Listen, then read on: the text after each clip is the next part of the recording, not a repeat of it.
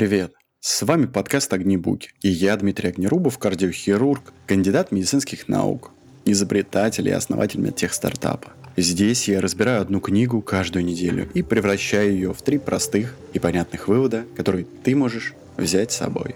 И сегодня, ура, 20 выпуск, 20 шаг на пути к саморазвитию и разбор книги Ларри Кинга «Как разговаривать с кем угодно, когда угодно и где угодно». Сегодня тебя ожидает три вывода. Первый. Что отвечать, если тебя застали врасплох? Второй. Смотреть в глаза собеседнику или не смотреть? И третий. Много говорения или, короче говоря, что лучше? Прошу тебя, дорогой слушатель, дорогой подписчик и дорогой мой друг, если ты слушаешь эпизод в Apple подкастах, поставь, пожалуйста, оценку. На Литресе также, на котором мы присутствуем, поставь, пожалуйста, оценку или лайк, если в Яндекс Музыке или в ВК подкастах. Расскажи друзьям об огнебуках, и да, это будет значить очень многое для меня и поможет, чтобы о подкасте узнали больше людей. Начнем мы по традиции с вопроса, а почему я начал читать эту книгу. Книга про то, как говорить. Как ты заметил, я изрядно стараюсь гораздо больше и лучше научиться говорить. Для того, чтобы преуспеть в жизни, не знаю для чего, для того, чтобы лучше доносить свою информацию по бизнесу, по медицинским конференциям или просто во время любой коммуникации, во время любого разговора чтобы люди лучше слушали. И как бы я почти уверен в том, что это искусство, которым можно овладеть, навык, если хочешь. Продолжение этого вопроса, наш пролог. Большинство людей, сумевших преуспеть в жизни, умеют говорить. Неудивительно, что так же верно и обратно. Если вы умели развить у себя способность хорошо говорить, вы преуспеете. Если вы считаете, что уже добились успеха, вы можете добиться еще большего, если станете лучше говорить. Вот поэтому и книга. Сразу тебе скажу, выводы по книге, точнее отзывы по книге довольно разнообразные, скажем так. Многие говорили мне, что здесь нечего взять. И да, большая часть страниц книги описательные диалоги и непонятные ситуации, из которых действительно тяжело что-то почерпнуть. Однако же есть и хорошие вставки, которые точно дают рецепт. Сделай А, Б и С, и вот получишь в конце отличный результат. Ну ладно, первый вывод. Недавно меня спросили.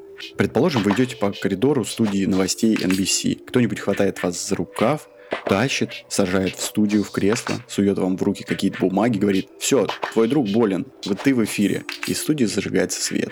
И как вы поступите? И Ларри Кинг сказал, что он будет абсолютно честен. Он посмотрит в объектив телекамеры и скажет, я шел по коридору, когда кто-то схватил меня за рукав, вытащил сюда, дал мне эти бумаги и сказал, все, твой друг болен, ты в эфире.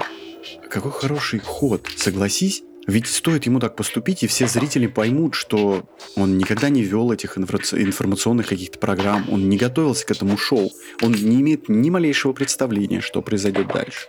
Он читает, возможно, незнакомый текст, не знает, в какую камеру смотреть. Но теперь-то об этом знают все зрители, они понимают, и как бы они становятся соучастником этого процесса. А значит, во-первых, будет ну, совсем другая критика, ты понимаешь, да? Все люди соучастны. Я тоже всегда соучастен. Я понимаю, если человек стесняется этого, не пытается это скрыть, а честно говорит, я вот стесняюсь. Большинство уроков по ораторству искусству или по презентациям начинаются с того, что если тебе страшно, сложно или неудобно, ты в начале речи своей скажи об этом всем зрителям. Скажи, я вот, это пусть мой десятый уже выход, но вы знаете, я я стесняюсь, все так же стесняюсь, как тогда. Я также не знаю, что проговорить в подкасте. Я также слышу, как мой голос недостаточно плавен. Я слышу эти заметки, заикания какие-то. И мне каждый раз неудобно перед вами. И люди поймут, вот как ты сейчас меня понял.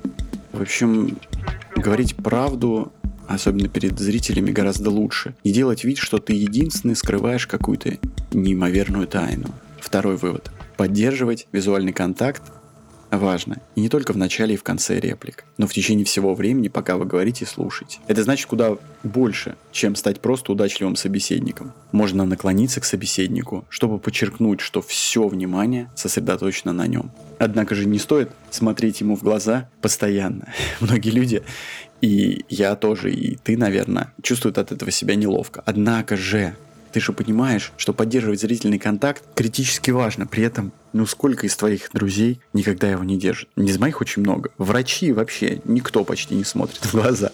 Забавно было, когда я пришел на первый курс ординатуры и обратил внимание, что большинство врачей уверенных, сильных и так далее, они не смотрят в глаза. Когда начинают пространные монологи, они отворачиваются. И я, естественно, скопировал это поведение, хотя на первом курсе института было все более чем понятно. Я смотрел людям в глаза, а потом как-то неудобно стало. Когда слушаешь, я более-менее к этому привык. А вот когда говоришь, как-то сразу хочется увести взгляд, а надо держать. Видишь, и книга говорит об этом. Это лишний раз мне напомнило о том, что твой собеседник самый важный в этом диалоге. Поэтому не теряй его взгляд. Третий вывод.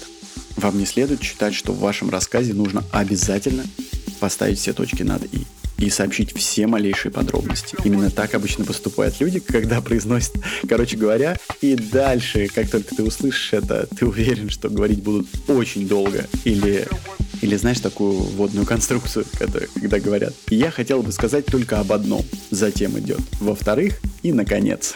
В общем, да, многоговорение не производит на слушателей никакого благоприятного впечатления и, напротив, вредит вам в их глазах.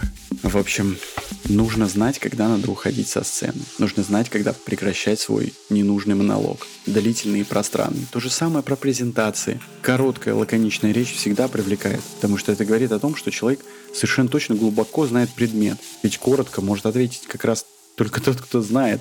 Да, при этом короткое слово «да», наверное, не совсем хорошо, но сказать в одном предложении, рассказать тему, суть сможет только эксперт. Плюс люди не заскучают. Но ты же понимаешь, что, что придется готовиться, чтобы говорить коротко.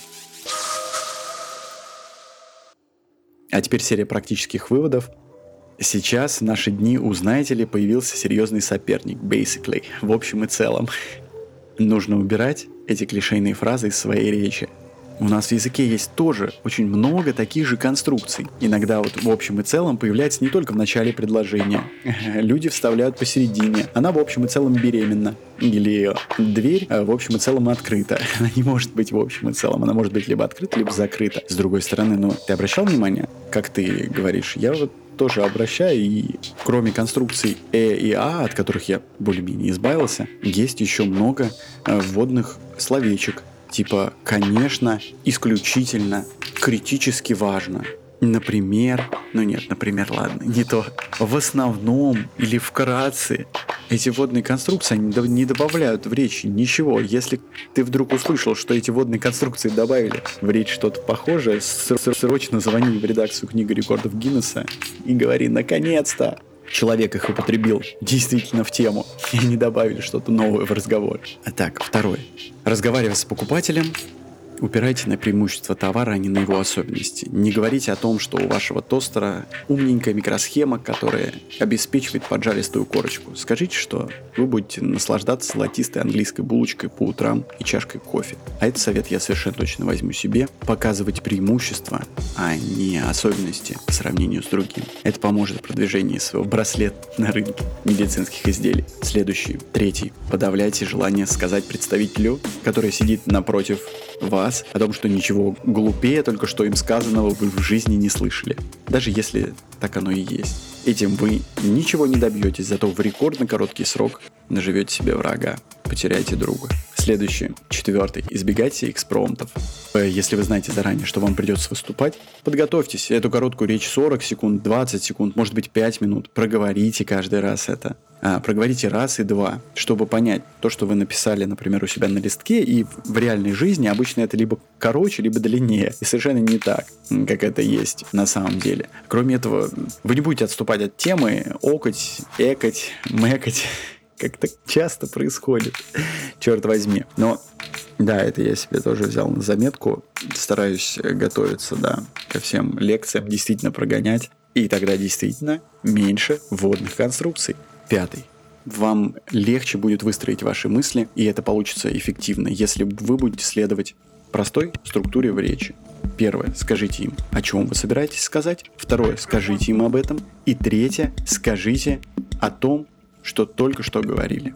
То есть получается вводное, начало, некоторое содержание, потом основная часть и резюме. Резюме подчеркивает то, о чем вы говорили в начале, в середине. Исходя из этого, я, естественно, сделаю такую же конструкцию этого подкаста. Последний автор советует нам прислушиваться к самому себе. Если просто обращать внимание на то, какие слова слетают с языка, может дать большой эффект. Не будет потрясающих, завораживающих «э», не будет «мэ», «м», и такой самоконтроль поможет очистить речь. Следуя совету книги, вот тебе резюме. Сегодня мы с вами коснулись трех основных тем. Первое. Если вдруг вам сказали, что выходи-ка быстро на сцену, а внутри пустота, и непонятно с чего начать, говорите про то, что с вами только что случилось. Что внутри пустота, а вы только что узнали, что выйдете на сцену. И люди поймут, а вам будет проще. Второе. Важно и нужно смотреть в глаза своему собеседнику. Как бы там ни было, хоть и не все время, чтобы не испугать его. Третье.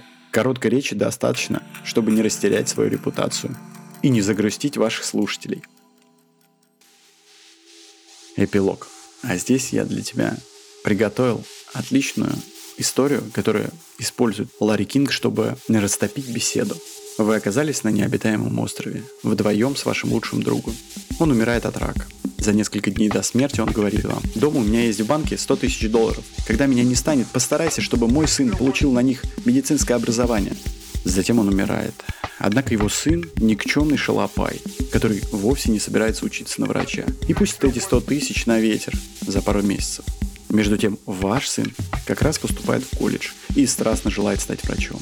Кому из них вы дадите деньги на медицинское образование? Пожалуйста, ответь в комментариях, как бы ты поступил. Спасибо вам за время, которое вы были с нами. За музыкальное чудо, которое окутывает твои ушки во время подкаста. Спасибо Павлу Филоненко. Так, надо идти. Ну все, привет. Привет.